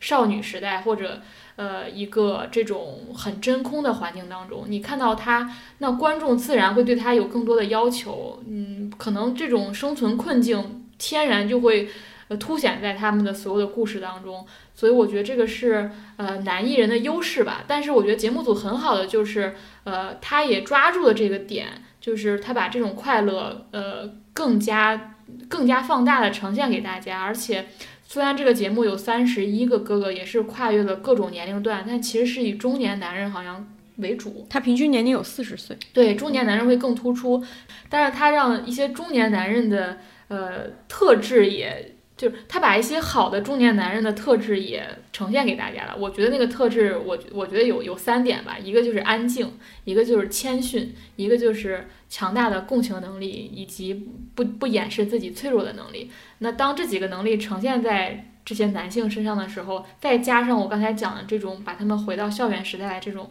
快乐主题。那这个节目大家看的时候心态是轻松的，所以我说这种快乐是你看的时候你也不会加一些所谓的社会议题的目光也好，或者这种审视他们的目光也好，就大家都很轻松，就里面的人轻松，观众也轻松，嗯，但是这这，但是你可以说这是一个更乌托邦式的存在，如果再换一批，换一个性别，可能达不到这样的状态，对。我觉得这个是一种必然吧，就是我们其实没有说哪个更好或者哪个不不好，因为它是对这个，我觉得反而是一种真实，因为呃，你能很明显的看到姐姐在做的一个事情，就是她把三十岁很明显的提出来了，就是很明显的提出了一些困境，很明显的提出了一些他们所面临的困难，她在建构很多的概念，但是在哥哥这个节目里，他更多做的是解构，就是把他们简单化，把他们降呃也不是降维啊，就是把他们回归到一个对回归。到一个最真诚的一个状态，就是那个真诚其实剥离了很多社会标签，或者说剥离了很多我们对他的一些呃价值判断的，就是放到一个像你说的少年时代，放到一个无忧无虑的一个时代，那个东西其实也是真实的，而且那个东西放大出来是确实是每一个不同年龄段的哥哥身上的一种共性，他其实找到了这种共性，嗯，我觉得这个是是两个节目必然走向，或者说它最好走向的一个方式，一个建构，一个结构，它就是得这么去做。你要是反过来用。互相的那个方式去做，那个结果肯定是错的。嗯嗯。而且其实你你你其实有姐姐在前面，你再来做哥哥，你是很其实做哥哥，说实话，你更难找到那个好的角度。对他们反而这次找的还找到了那个角度，我觉得。其实难度蛮大的，因为它上面的社会议题其实更少，然后它可以运用的工具其实更少。对它它的角度其实很很少有，就是你刚才说的，其实这种快乐感受，我觉得我也是感受到了。我觉得之所以有这种快乐，可能我觉得最大原因就是很难得。就是这种东西太少了，对于一个男性来说，尤其是一个人到中年的男性来说，他可以憧憬的东西其实是非常非常少的。嗯，就他人生中很难得有这样这样的纯粹的事情。就是你你想想，唱歌跳舞本来其实是一个很纯粹的事情嘛，它非常非常简单。就是因为现在搞得很不纯粹，就这两个事儿被被这个环境弄得，其实你想纯粹很难，以至于我们现在不得去做一个不得不去做一个综艺，把这种纯粹性去展示出来。这其实我觉得也是我们现在很多很可悲的地方，就是一个简单的事儿已经被你弄得很很很复杂了。这本来就是一个。理所应当是一件简单的事情，但是我们只有在这种特定的强大的人工控制的环境下，我们才能去像在温室一样把这种纯粹性去展示出来。嗯，所以这我觉得又可悲又又难得。就难得的是你还能看到这些，你作为一个可能也是身临其境的人，或者也在这个大环境里边，你会感受到啊，原来我们生活中是有这样一个东西的，是可以存在的。只是它。它存在的方式，一个人工的方式去催化出来的，是吧？它，但是你能感到里面的人，他还是相对有一些，呃，就是挣脱束缚的感觉。就是你你在那里边，你感到那些人其实，呃，不是被资本控制的，不是被凝视的，不是身不由己的那种状态。对，他们有有很自由的一个东西，他觉得人生有一种很美好的东西，就是。虽然这种东西到最后的展示形式上，比如说还是唱跳，还是舞台，嗯，就跟我们现在可能日常看的一些很庸俗的东西，形式上是一样的，都是以这种形式呈现出来。但是，我觉得好的部分就是你看完整个综艺，包括真人秀的部分，包括他们的生活部分，你会知道那个舞台最后的呈现的东西其实是非常的，呃。至少是比较纯粹性的，就是虽然他们的呈现形式一样，或者呈现表现出来的东西一样，但它的过程之中，你能发现它是有很很大的享受乐趣的过程在中间的。这个是我觉得，呃，非常难得的一件事情。就我印象很深的就是，比如说在一些其他的节目里边，就是一个人离开，其实是一个。很悲伤的，很悲伤，因为觉得我不能留在这里了。对，但是在哥哥里面，我发现很多人离开是因为我不能，他悲伤不是因为我不在这儿了，我我不能再参加这个节目，他悲伤是因为我没有机会，我没有机会再跟这个人合作了，我没有机会再跟这些人一起玩了。对他其实是另外一种的伤感，就完全不一样的。夏令营结束了，对，有点像这种，哎，就是特其实特别好玩。我爸叫我回家了，我就回家吃饭了，是吧？就很可惜，但并不是说我很留恋这里，我这个地方是我的一个名利场。我一定要在这里拿了很好成绩，我才能光荣的走出去。嗯，就他一直给人体现这种感觉，所以这个快乐的感觉，我觉得他做的是蛮好的。嗯，而且你能发现在这个节目里，你其实看完之后也没有对他们每一期到底谁赢谁输有一个。什么特别明显的一个感受？嗯，他好像他们也没有，节目组也没有做，甚至你好像也不是很在意。对，就是不在意。我觉得刚刚那个说的那个就是很很很符合这个东西。像呃，我们在第一部分的时候有有提到嘛，他们有玩一些特别无聊的一个游戏，就是包括陈小春说啊，我老婆在这里肯定会说我们幼稚什么的。我就在想一件事情，就是这种所谓的无意义的竞争和无意义的游戏，是不是对有所谓社会上定义的有意义的竞争的一种消解？就是正是在玩这种无意义的游戏的时候。他们获得那个快乐，其实是对你去参加社会的这种我们所所说的由于游戏的一个残酷性的一个抵抗。就是正是因为那个东西够残酷，而且非常明确，我一定要达到某一个社会阶层，我才能够称为我是一个成功的男人。然后我去回归到一些小孩玩的游戏的时候，我就会获得天然的快乐。包括我们所说的一直在吐槽，就是说男人至死是少年，为什么他们？为什么一直想要停留在少年时代？因为那就是一个没有竞争、没有那些外界压力的那个纯粹的那个年代，所以他们一直意识里想要停留在那个部分。我觉得这个是因为是呃成年的男性或者说成年的这个社会里面一定会有这样的一些规则给到他们，所以才倒逼他们也会有想要一直停留在不想长大的那个那个那个那个时段的一个东西。这个不是为做辩解啊，我觉得这是一个很有很有意思的一个现象，可以去反过来去想一想，到底是为什么会。出现这样的情况是，就我觉得，如果说姐姐是往前走，朝前看，朝未来看的，那其实哥哥是往回走，对，就是像我们的过去看的，我们过去美好的一面。就我能发现，比如说他的很多环节里边少了很多情绪，也有以前我看一些综艺，其实有些经常出现的情绪，发现这里不太出现了。比如说展示脆弱，或者是比如说爱搭不理、浴火重生或者冰释前嫌、重归于好、既往不咎的这些这些桥段，其实没有不存在了。对，就他其实做的非常非常简单。这边好像就是一一个词儿就化解了兄弟。他之所以能做成这样，其实我们刚才提到了。就这个社会对男性还是更宽容一点的，就是你刚才提到的，就这个社会至少允许你至死是是少年吧？我觉得，就社会还是允许的。虽然大家有半开玩笑的说说这句话，但是如果有一个人很真诚的说，呃，活很真诚的活成了少年的模样，那大家其实还是很鼓励的嘛，或者甚至是很羡慕的。是，就说这种价值观其实是可被允许的，或可被承认的，这点我觉得是很关键的。就不是，其实不是所有人都能去社会允许你展示我，比如说。我仍然是个少，对，真实可爱的，对，真的所有人都能这么展示吗？是吧？就是其实很少的。是，而且你会发现，呃，这一次他，你几乎看每每一个舞台演出都没有说是大家在比说我们这个舞跳的齐不齐，你发现了吗？就是因为它第一是可能它都是更多是舞台剧的呈现，导致他在舞台上大家是，你就是每个人又是有每个人一趴的，就是我有我的角色的，好像没有谁大家要统。统一，大家要跳，把这个舞跳齐，就就更多的形态也被囊括进来了，更多的个性，更多的表达也都被允许了。没有谁必须把自己强行装进那个之前，就说我们是一个。团体，我要装进这个壳子当中，我要去这个团体当中扮演一个角色。是，我觉得这个也是一个巨大的释放，也让这个节目当中你也能看到很多自由。除了生活当中自由，在舞台上他们也是自由的。嗯，我觉得这是节目挺重要的一部分，就是你发现通过这种节目的设置，它其实是可以引导观众不去注注意那些东西。那你发现弹幕或者观众他也没表现出，哎，我追着你看你的舞齐不齐啊？对，是吧？就说明你没有强调这个，或者你没有把这个做成一个很重要的价值观去安插到。你的整体的故事的叙述里面的时候，大家自然也不会觉得你很重要，所以一切都是所有一切的这种呃所谓的限制或者这种所谓的你对人的要求，其实都是人工设置出来的。我觉得很多时候就是这样，嗯，就是真你真的是需要那些东西吗？就真的有那些东西，它是真理吗？还是说客观就存在那？还是人为构建出来的？很多时候就是构建出来的，对吧？所以我觉得这是一个它挺不一样的地方。嗯。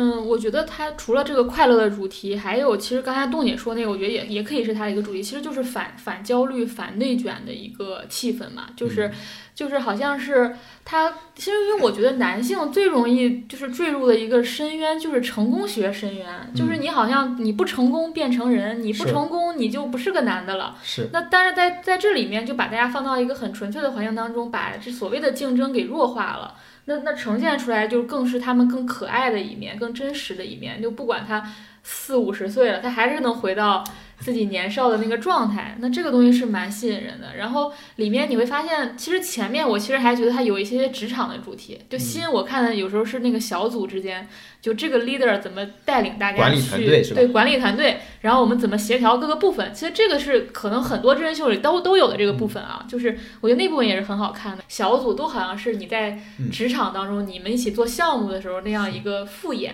但我觉得这个可能不是这个节目独有的，这个是很多真人秀当中都都会都会设计的部分。嗯，是我我自己感觉一个它不是不会让人那么有这种职场焦虑或者成功焦虑的一个点，就是因为首先这些人年纪很大，然后他大部分已经功成名就了。所以其实你不太可能走原来那种路线，比如说一般，比如说呃更年轻一点的路线，你会先把你节目先把你整得很卑微，是吧？什么给你说你训练也不认真，然后舞跳的也不好，然后给你发个红牌，然后最后通过怎么样你的努力让你重获新生，你不可能给四五十岁的男的整这些东西的，人家不人家不搭理这个东西的是吧？就所以他们其实采用了一个挺我觉得挺聪明的一种解法，就是。这个人在一块儿就是最基础，就是忆忆往昔峥嵘岁月稠啊，就是他们的很像是老战友聚会。嗯，就是这个人说，王老师的亮剑叙事又来了。他说你牛逼，他说不不不，你才牛逼。然后那个人说来来来，这是我们家小子带过来给你看看，就是那种感觉，是吧？不说了，都在酒里。你看，这是我带出来的人张静，你看这是我们家两个小子，是吧？就搞得很像那个林林志炫。其实我自己觉得他很像那种班主任嘛，就带了一个毕业班，是吧？操碎了心，有的时候还有的时候还怕伤害那个学生的积极性，是吧？还要好好说话。还要经常鼓励那种。但是奥数班，我们不一样。你们说他特别像班主任，他还特别喜欢优等生，他喜欢优等生，然后他中中间还有个优等生正好处在叛逆期，你发现那个理想 理想太难搞了。就作为老师来说，他知道很优秀是吧？然后他想说，哎，我跟你你以后就考那个大学，结果那个学生处在叛逆期，想人家不想走那条路是吧？他还要。去搞这些东西，就你发现很多长辈的东西在里边了。就是你相对于理理想，我觉得他是焦虑的，但是因为长辈太多了，就是这些长辈在里边，这是他们对这些东西已经经历过了，或者说没有那么多在乎了，所以他们把这个呈现出来就是一个很有温暖感。就是我我罩着你，就很多你发现多数套路存在一个长辈对晚辈的接触，就是我罩着你，我帮你，比如说赵文卓这种或者张晋这种，包括这种。呃，陈小春这种，你就你就按你的搞是吧？就是我我支持你是吧？其实呈现了很多这种东西，所以他的焦虑就不会那么多了。就是好像说，就是提醒人们，作为一个年轻人，如果你在这个里边遇到了问题，都有非常好的老师来帮助你，都有非常好的前辈来帮助你。他呈现这么一个东西，那确实，呃，其实又没有那种恶劣的恶劣的竞争，然后遇到问题时又有人帮你，那你其实是没有那么焦虑的。你其实处在一个很好的环境里，他其实呃。在真空的环境或者美好的环境里，给我们做了一种一种尝试吧，就是哎，原来人生是可以这么过的，对。还能遇到一些好人可以帮助我这种东西，对，它其实呈现了这么一个东西，很。它是另外一的这种减法吧，我觉得就是把那些真的很我们在日常生活里碰到的，我们也不说坏人嘛，比如恶劣的人，他踢出去了，反而把那些我们日常生活里可能不遇到、没遇到的人，就是比如说一个好老师、一个好前辈、一个好的职场上司放进来了，这个是可能是我觉得。让人不是那么焦虑的另外一个原因。对，我觉得王老师说那个很对，就是你能发现前面的时候，其实，在前期你能看到有一些所谓的卷的趋势。我印象比较深的是他们送礼物的那个环节，大家不是都要表现出自己送礼物嘛？就是好像有一个有一个年轻比较年轻的一个一个一个选手，他就印了所有人的那个照片，印了 T 恤，就是你能想象这个东西还挺费脑子，然后又还挺费功夫的。然后有的人可能就随便一送啊什么这种，就他都有，然后你就会。会发现说，可能确实是相对比较年轻，而且可能相对名气没有那么大。所谓没有功成名就的人，他会更紧张一些，因为他就觉得说这是我的一个机会，我要在这个节目里不能被剪掉，我不能我不能沦为一个配角，我要好好的呃突破我自己，就是想有这样的一些想法。然后慢慢慢慢这些东西就会被大哥们或者说被这些前辈们带的就变成融入了，他就融入了，他最后也没有就是说焦虑到我我一定要去争多一个镜头啊等等，我觉得这些东西好像就都没了。我觉得这个点是比较那个像，就是我之前看那个书嘛，就是说我们为何崇拜年轻里面，他就说以前的那个古代的一些社会，呃，大家部落里面其实长者是要告诉年轻人很多知识道理的，就是他是要传授给这个东西的。我们年轻人学习的经验就是从长者那儿来的，就是由一些更有智慧且更有生活阅历的人要告诉我们人生应该怎么过，这是很重要的一课。但是现代社会其实是把年老的人和年轻的人隔开了，就是年轻的人只能看见我的同龄人，只在只能看见我的同龄人的时候，我是必然会焦虑的，因为同龄人一定会跑得比我快，一定有跑得比我快、快做得比我好的人。我看到他们，我就无比焦虑，因为我的。那个对比对象就是他们了，但是如果我同时有跟比我年纪大十岁、二十岁的人，他们来告诉我说他们在我这个年纪是什么样的，我可能就会不那么焦虑，我就会发现哦，原来我的人生还很长，我的那个目标不是我同龄人里面跑得最快的那个人，是那个长我二十岁，但是他现在很从容的那个人，我的目标就变了，我就不会那么焦虑了。我觉得这个点是这个节目里面那种所谓的把这个年龄感拉大的一个比较重要的一个一个作用，就是减缓了这个东西，其实它也是一个所谓刚刚我们说它造造就了一个我不。需要参与那种竞争的乌托邦，它其实也造就了一个小小的一个团体的一个可能性。就是如果说想象一下，大家在现代社会里，我们的身边不只有我们的同龄人，也有我们的长辈，有我们的师长。是。有这样的一些人来告诉我们，人生有一一种多种多样的可能性，那可能所谓的这个内卷的焦虑就不会那么重了。是的，嗯，我就想起我前段时间正好看了一个古早电视剧，然后里面就有一个姥姥嘛，那个姥姥每天晚上下班，她都跟她的孙女儿们讲那个人生，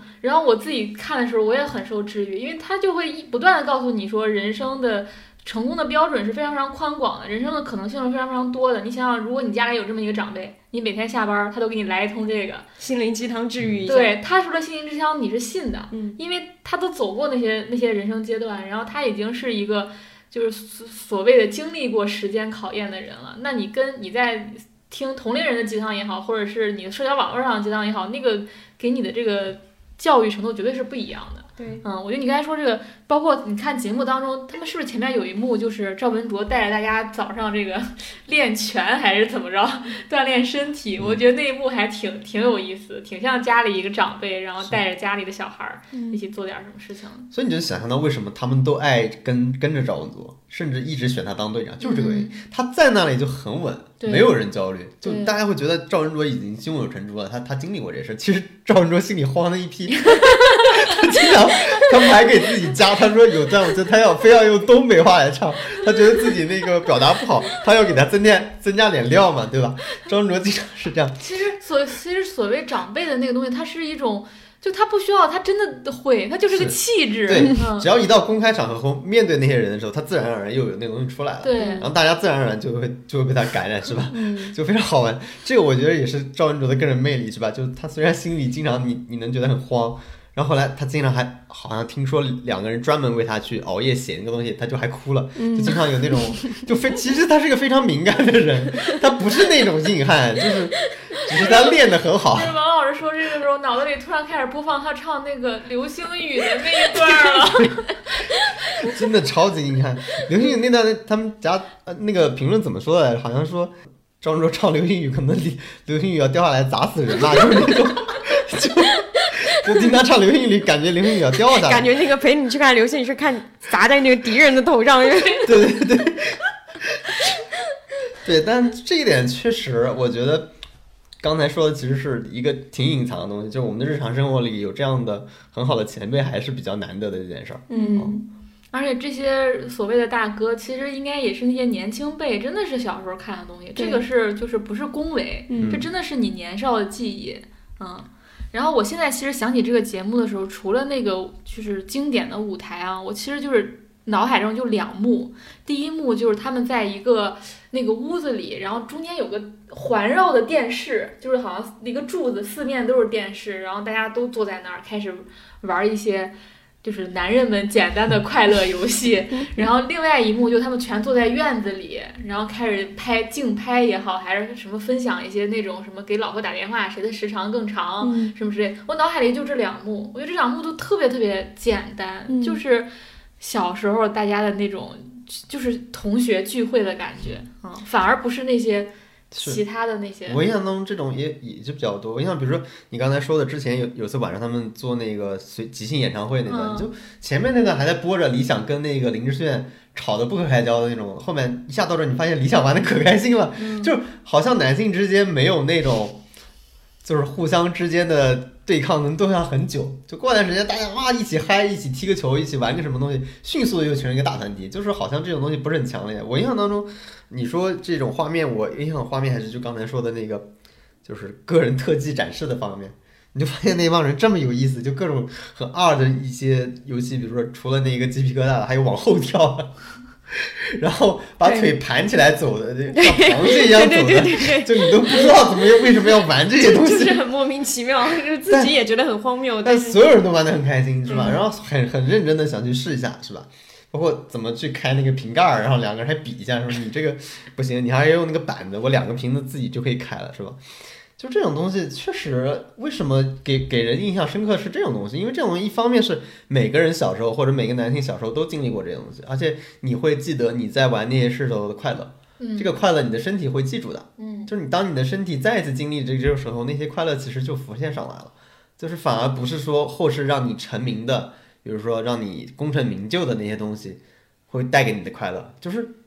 你的身体真的会记住快乐的，就真的有的人也许在舞台上唱歌的时候他没那么快乐，或者说没那么，那只是他的工作而已。但是有的时候一些一些活动或者一些记忆，身体记忆反而会引发他的那些开心的东西。这个是我觉得，呃，为什么我自己记得其实也是这样。虽然有很多特别好的舞台的效果，但我记得永远是那帮人就是自己也觉得很荒谬，然后自己又玩的很开心的那些场景。嗯。还有什么大湾区晚上去偷水喝还是什么的，都是这种很很奇怪的桥段。然后你也我也会作为一个女性，我也会发自内心的羡慕男性，就是他们的快乐怎么能这么的简单？然后这个快乐怎么能持续那么多年？这个快乐能从八个月持续到了八十岁？对，这个确实很奇怪，就是他能一直为这些东西没有进化过一样。对，就这些东西，就像我刚才说，它就是身体记忆。嗯，就只要来你就能开心。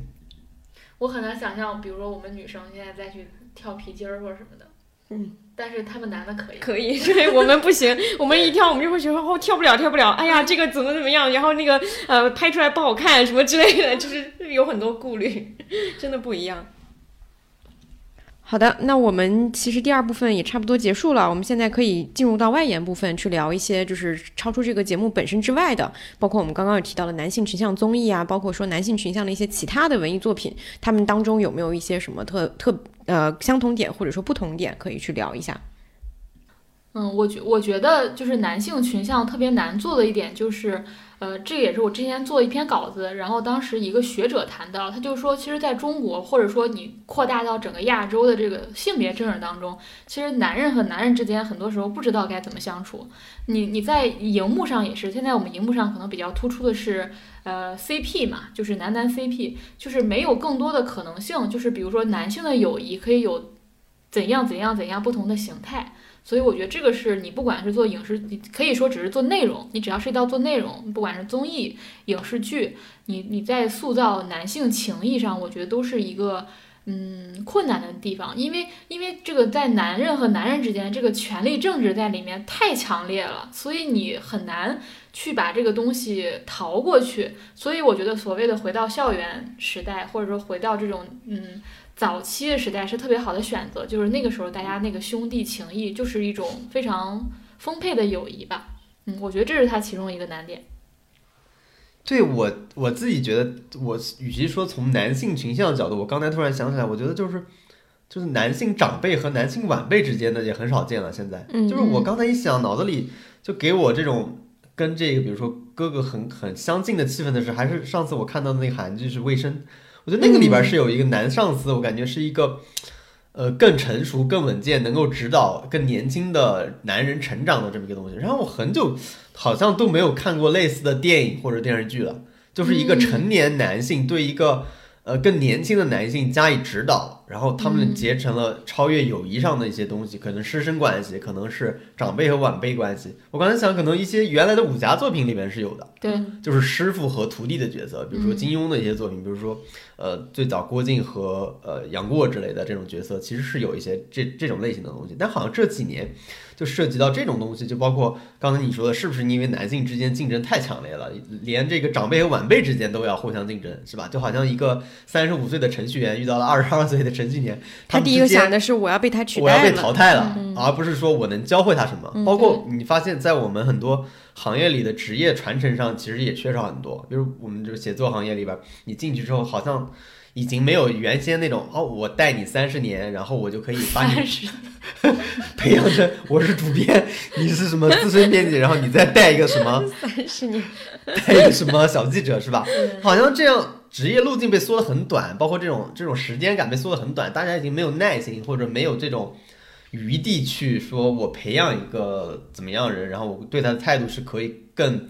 更有耐心、更有持续感的这种东西，好像大家都是一锤子买卖就结束了。好像这种比较丰沛的、比较比较嗯稍微有点无私，但也不能是完全无私，毕竟也是一个传授技艺的过程嘛。就是，但是这种类型的氛围好像很少人感受到了。就我想了下，好像这种影视剧里边的特别特别少，不光是国内，好像国外也很少有这种东西出现了。前段时间有一个韩剧，就是那个《如蝶翩翩》，嗯哦，是那个老年人跟一个二十多岁的年轻人会有一点这种东西。对，那个我觉得还不太一样，嗯，因为老年人跟那个二十年，他更像是一种。嗯，就是差年龄差的有点大，他不像是一个比如说社会成功人士，经经历过某种职业上的成功，他更多的是抽象的生命意义上。他更多对是到了晚年，我即将面对死亡的时候，对人生的一种经历，就是这种经历。其实他面对一个呃十几岁的人，他其实也能说；面对一个四十几岁中中年人，他其实也能说。就是他的，我觉得张力不太一样。对，但是像哥哥这种。呃，让你想起原来那种，比如说原来《古惑仔》，其实里边也有那种大哥的身份，大哥带着小弟的身份，好像这种叙事变得越来越少。呃，我觉得，我觉得在综艺当中还有，就比如说韩国的罗英石，在他的综艺当中，比如《新西游记》里面，就一直都有一个 old boy 和 young boy 的设定嘛。那这两个两者之间，你其实没有，他其实有一个前辈和晚辈，但他没有让你觉得隔阂很大。嗯，然后他反而把这个每次都把 old boy 和 young boy 玩出了一种花样的感觉。你这么说，我想想，他确实，比如说姜虎东或者李寿根他们经常会照顾那些年轻人，就比如说他们不是专业的搞笑人嘛，他们就会给他一些指导。是。你经常看一些花絮，或有的时候你说这个地方你应该怎么更好笑一点，是吧？对对。对就这种东西其实还蛮常出现的。对，而且弟弟们也敢去造反哥哥，对。或者也也敢去就是挑战挑战他们，嗯或者是给他们恶作剧啊什么的，就没让你觉得就是两者之间，尤其在韩国这个社会当中，可能那个阶层也好，或者是这种长前幼尊长长幼尊尊卑其会特别强烈，是但是还是能打破这一点。我觉得除了刚才讲的说这种权力政治在这种男性和男性之间的困难，我觉得还有一点就是男人和男人之间羞于表达感情。嗯但现在女女性之间，如果比如说我很喜欢你，或者我想和你成为特别好的朋友，你是非常自然的就流露出这个情绪的。好像男性会更羞涩于表达这一层面的东西。我觉得这也会阻止这种男性情谊在各种内容产品当中稀缺的一点，因为大家不知道怎么表达感情。嗯，我觉得刚刚我们说的这一些，其实有一个非常明确的一个主题，就是我们在聊哥哥的时候，其实它不只是一个节目，因为《乘风破浪的姐姐》所谓的姐姐，现在已经是一个非常明确的一个信号了。什么是姐姐？姐姐是什么样的？姐姐应该做什么？这个东西其实，在女性群体当中是非常明确的事情了。但是刚刚说的那部分，哥哥其实就是哥哥是意味着什么，其实是还没有被清晰的定义的。嗯就它其实应该代表的也是一种责任担当和一种宽容和带着教导的这样一个东西，它代表的是这样的东西，而不是雄竞的那部分。对对，但是这个东西在目前的现实社会里比是比较缺失的，它还没有被完全的去注意到和去鼓励，也是因为，当然现在是因为以前有很多很多这样的呃文艺作品啊或者什么，可能都在重复着一个男性的叙事啊，现在不是这个风潮，但是它其实也是呃去就是也也预示着说现在的这个社会里大概是一个怎样的怎样的情况是有这个呼应的。对，我觉得因为兄兄弟情可以说是上个世纪最经典的叙事之一了吧？我觉得可能在这几年，因为大家可能觉得所有的各种这种兄弟情已经被反复的写过了，可能会比较示威。但是我觉得刚才东姐说那个特别对，就是哥哥应该成为一个。定义就是什，就是哥哥，他代表的可能不不再是说我比你成功，我比你强大，不再是那种也算是所谓在这种男女之间这种霸道总裁式的那种哥哥，而而真的是应该定义成他是有责任、有担当，能够提携小弟，然后能够更温柔、更共情的理解所有人。我觉得，我觉得如果我们这个社会能给哥哥也有一些定义的话，其实是。其实是特别好的一件事儿，因为它也在促促进男士男性朝一个目标去努力。其实现在女性想去努力的方向是很比较明确的，我们要追求独立，然后我们要要要追求性别平等等等，你是有一个很清晰的路径的，就你想达到的目标。但是男性好像还他他需要被鼓励那些价值没有被更集中的去书写下来，就是写下来，大家都在现在，我觉得现在是一个不破不立的过程吧。我觉得现在大家在是一个打破，嗯。现在大家在明确的说不不受欢迎的哪些男性特质，大家在一点一点的去去除它。那下一步，我觉得就是应该去树立一个什么样的男性形象，或什么样可以定义为哥哥，是需要我们去把它，就像定义什么是姐姐一样。重新在我们这个整个社会当中被树立起来这个概念，嗯。我觉得现在可能还在第一个阶段，就是我们在打破传统的男性形象，我觉得之所以影视剧里面不清晰，是因为现实社会也没搞明白。对，也没有定义出来。对，因为现在确实就像阿康刚才说的，男性形象，比如在现在你从影视剧你能看到现实社会是怎么样，影视剧的所谓男性形象就是一个精英男性形象，嗯，非常空洞，就是有钱，要么就是霸总，要么就是中呃就很多国产电视剧里演的一个，比如商业精英或者是某个投行的精英，每天反正钱很多，穿西装，每天打领带，然后有好的车，其实就很少了。然后他跟人的人的部部分非常少，嗯然后大部分就是说展现我的男性精英魅力，对就没有了。就连比如说我们在这种呃哥哥里面看到李承铉的那种细腻敏感，然后包括跟孩子沟通、跟呃妻子沟通的那部分，其实都是缺失的。就是就像你刚才说，就大众没有看到这部分层层面，嗯他在设计这个情节的时候，他压根也不会往那想。我觉得很多现在电视剧或者电影呈现的男性形象是一种呃存在于这种想象中、意识中的这种男性形象，就是我们想象他什么叫做阳刚之气一样，嗯就是我们是还是一种想象中的东西。但真实的，在大家觉得可以认可的东西究竟是什么样？像你刚才说，现实生活中也没有一个统一的答案，嗯，就是没有。我觉得《哥哥》这个节目其实给了一些启发，就就就比如说赵文哲的这种这种价值观，比如比如说李承铉的这种价值观，其实都是有借鉴的地方的。对他提供了一个真实的人类样本，去给你去丰富你的那个想象嘛。你空想出来的一个阳刚之气和空想出来的一个温柔，它其实是有很多缺失的。啊你看到一个真实人类他身上的优缺点之后，你就会对这个东西的可行性有一个比较明确的一个认知。对啊，对除了刚才王老师说，就是影视剧里面特别突出的这种所谓精英男性也好，霸道男性也好，我觉得还有一类是无边界的对女性好，嗯嗯，就是那种就他扮演的是一个好像是一个宠妻或者是宠女友的角色，然后把自己降的特别特别低，但你就觉得那个宠是表演性质的宠，嗯。其实是没有边界，没有不是平等尊重的一个东西。对对对，我也很讨厌那种形象，我不觉得那个是男性应该去追求的，就是我把自己变成一个所谓的卑微的自我、表演性的自我，而是就是比如说一我们之前讲过了御赐小仵作，我觉得那就是一个非常合理的，嗯。就他的尊重是尊重所有人的，他的爱也是爱所有人的，不只是说呃全世界就是我在全世界面前都一个样儿，然后在我女朋友面前一个样儿，我对我女朋友极好，然后我不不在乎我任何其他的这种形象，嗯我其实特别特别讨厌我们影视剧在塑造这一部分男性，就是所谓的偏爱型的这种男主。或者这种宠爱型的男主，我觉得这个是，就是你只看到了他在爱情关系当中的位置，而你忽略了他整个在社会也好、职场也好，他作为一个男性本身，他应该呈现出来的形象。嗯，因为那种形象造出来就是为了